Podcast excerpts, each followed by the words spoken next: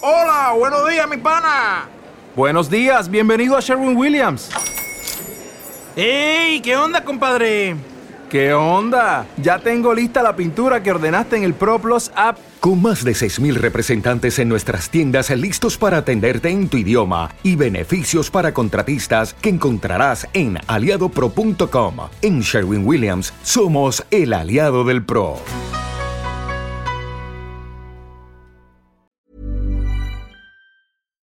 Queridos amigos de TED en Español, ahora que terminamos la sexta temporada de nuestro podcast, queremos volver a compartir con ustedes algunos de los episodios que más nos gustaron. Les cuento también que estamos preparando la séptima temporada que va a empezar en agosto de 2021. Recuerden que si quieren suscribirse al boletín semanal de ideas en nuestro idioma, ver las charlas de TED en español o seguirnos en las redes sociales, pueden hacerlo en tedenespanol.com. Los dejo con la charla de esta semana.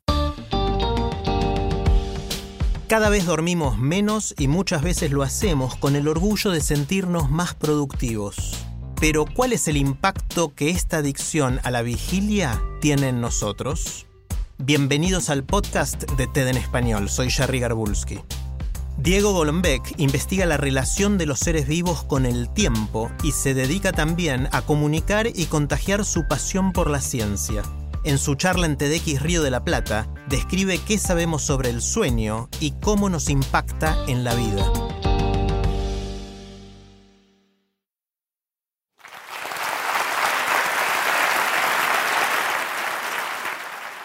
Usted preguntará por qué dormimos, o cuándo dormimos, o cuánto dormimos, o cómo dormimos. Lo bueno es que la ciencia tiene respuestas a todas estas preguntas y es sorprendentemente simple. La respuesta de la ciencia a por qué, cómo, cuándo, cuánto dormimos es muy fácil. Ni idea. Momentito. A ver, ¿los científicos no saben algo tan obvio como lo que nos pasa todas las noches o nos debiera pasar todas las noches? No, no lo sabemos. Y eso es maravilloso. En cierta forma nos convierte a todos nosotros en científicos. Todos podemos hacer experimentos con nuestro sueño, el de la persona que tenemos al lado, el de nuestros amigos, el de nuestra familia, y eso también es hacer ciencia. Bueno, no es tan ni idea, algunas cosas sabemos. A ver, por ejemplo, ¿por qué dormimos? Bueno, eso parece bastante obvio, uno duerme porque tiene sueño, porque está cansado. ¿Es tan obvio? A ver, piensen un cachito. Cuando están de vacaciones, ¿sí? que no están cansados, no hacen nada, ¿duermen mucho menos? No, y cuando hacen mucho ejercicio, tienen una tarea muy demandante desde lo físico, ¿duermen mucho más? No. Con lo cual no es solamente estar cansado, algo de eso hay, pero debe haber más cosas al por qué dormimos. Algo sabemos que dormir es importante. Hace muchos años se hacían experimentos en los cuales se deprivaba a animales de sueño, no se los dejaba dormir. ¿Y saben lo que les pasaba? Se morían. Y se morían en dos semanas, como si no comieran. Dormir es vital, es tan importante como comer. ¿Y qué más pasa en el sueño? Un montón de cosas. Crecemos, el cuerpo se repara, se recuperan energías. Un montón de cosas que si no durmiéramos no ocurrirían. Se consolidan las memorias. Lo peor que pueden hacer si tienen un examen o algo importante es no dormir estudiando, porque seguro les va a ir mal. Así que del por qué sabemos algo, pero no del todo. ¿Y qué pasa con el cuándo? ¿Cuándo dormimos? Nosotros evolucionamos como bichos diurnos. Tenemos que estar activos de día y dormir de noche, guardarnos en la cueva, alejados de los peligros, alejados de eso que está pasando ahí afuera. ¿Y por qué es eso? Porque tenemos un pedacito de cerebro que mide el tiempo y le dice al cuerpo qué hora es. Es el reloj biológico. En cierta forma somos relojes con patas. Todo lo que hacemos ocurre en el tiempo, no solamente en el espacio. Dormir también ocurre en el tiempo ocurre o debiera ocurrir de noche. Pero cada vez está pasando menos eso. Estamos robándole horas a la noche para ganar en la vigilia.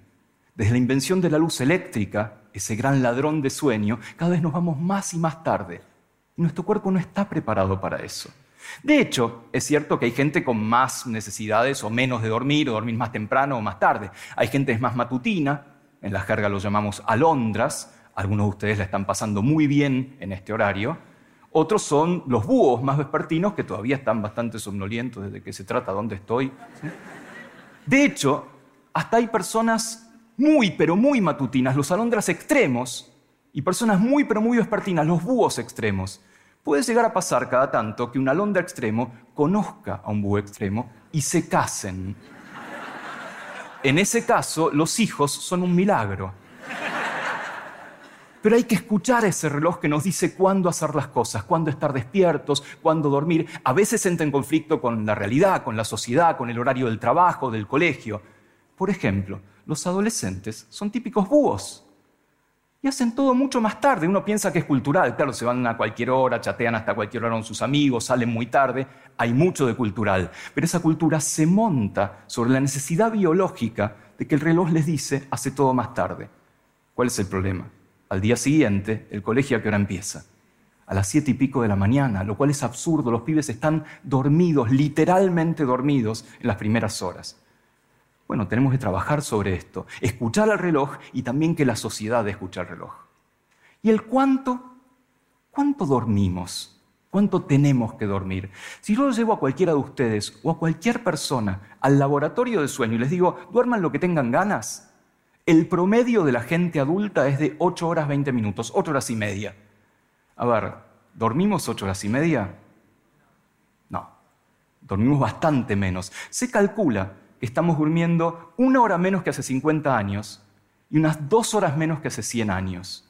Eso es mucho, realmente es mucho. De esas horas ya nos estamos robando unas dos horas de sueño.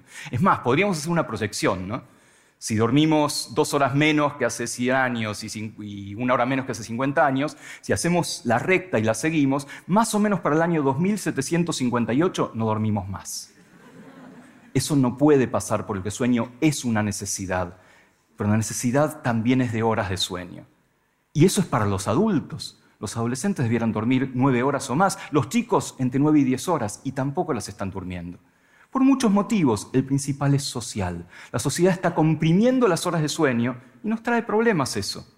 Las pantallas también nos perjudican porque la luz que sale de las pantallas, y nadie duerme solo últimamente, todos dormimos con una pantalla en la cama por las dudas, es una luz que le dice al reloj que es de día por lo tanto, le dice, despertate, está todo bien, seguí de largo. Claro, al día siguiente hay que despertarse. Dormimos menos, dormimos mal, dormimos poco. ¿Y cuál es el problema? Uno se preguntará. Yo estoy fenómeno, ¿sí? En todo caso, recupero el fin de semana. ¿Cuál es el problema de no dormir bien? Un montón de problemas. Uno de los problemas es que vamos a estar somnolientos. Claramente, vamos a estar con mucho sueño durante el día. Bueno, uno podría pensar, no es grave, está bien, me duermo una siesta. Vamos a estar de mal humor. El no dormir nos cambia el estado de ánimo. Y eso es lo menos grave. El estar somnolientos o de mal humor no es tan grave como enfermarnos. No dormir es sinónimo de enfermedad. En principio, nos vamos a enfermar de más infecciones. El sistema inmune necesita dormir para protegernos de lo que está ahí afuera. Pero también nos vamos a enfermar de trastornos metabólicos, a enfermar de diabetes. Cuando esto es crónico, cuando la deprivación de sueño es crónica, aparecen las enfermedades. Por lo tanto, no dormir no es solamente un problema individual, empieza a ser un problema de salud pública el sueño, y todos tenemos que ser conscientes de esto. Seguro que ustedes oyeron hablar de un concepto que es el de jet lag. El jet lag es lo que ocurre cuando uno vuela, ¿sí? atraviesa usos horarios, llegas a destino, para el mundo es una hora, para vos es otra, y estás medio zombie durante unos días hasta que te acomodás con ese nuevo horario. Bueno, si viajas por turismo no es nada grave, pero si viajas por trabajo la cosa puede ser complicada. El asunto es que uno puede tener jet lag sin moverse de su casa. Cuando el horario de la sociedad es distinto del horario que tenés acá adentro, tenés lo que se llama jet lag social. Y todos tenemos jet lag social, todos nos despertamos con una alarma. Por lo tanto, no nos estamos despertando en el momento de nuestro reloj biológico lo dice. Es más, podría ocurrir un jet lag social bastante más grave. Imagínense que vuelan de acá a África y se quedan una semana. De África vuelan a Asia y se quedan una semana. Y de acá, sonamos porque me quedo en el medio del Pacífico, vuelan a la isla de Pascua y se quedan una semana y vuelven. Bastante chiflado hacer eso, ¿no? Eso es lo que hacen los trabajadores que están en turnos de trabajo rotativos. Una semana trabajan de día, otra de tarde, otra de noche, como si estuvieran volando alrededor del mundo todo el tiempo. Y obviamente se enferman. De lo mismo que dijimos antes, de trastornos metabólicos, trastornos cardiovasculares, y además la OMS, la Organización Mundial de la Salud, puso al trabajo en turnos rotativos como un factor de riesgo para el cáncer, nada menos. Así que dormir mal, dormir a deshoras, no es cualquier cosa, hay que prestar atención. Nosotros investigamos esto en el laboratorio. Investigamos cuándo dormimos, cuánto dormimos, porque necesitamos datos, necesitamos evidencia para después volcarla a la sociedad. También estudiamos qué pasa con esos chicos que tienen que levantarse tan temprano para ir al colegio. Y nuestra secreta esperanza es de retrasar un cachito el horario de inicio de las clases, cosa que se imaginan cada vez que decimos esto en la escuela, somos héroes.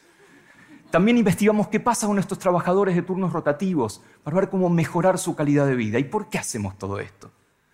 En principio porque lo que hacemos en el laboratorio, y en algún momento ojalá llegue a esa sociedad.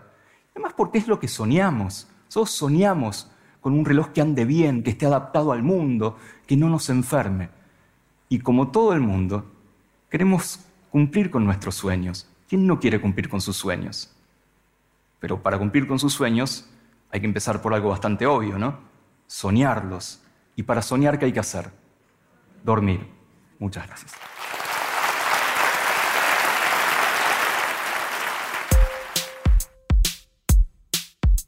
Si les gusta TED en español, la mejor manera de apoyarnos Hola, buenos días, mi pana. Buenos días, bienvenido a Sherwin Williams. ¡Ey! ¿Qué onda, compadre?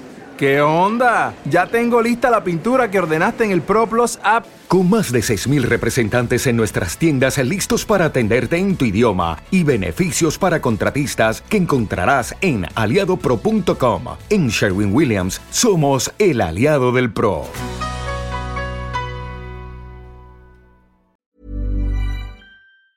es compartiendo el podcast con sus amigos. Pueden encontrar todos los episodios en Spotify, en Apple Podcast o en tedenespanol.com. También nos pueden dejar un comentario en la página de Facebook de TED en Español. Soy Jerry Garbulski y los espero en el próximo episodio.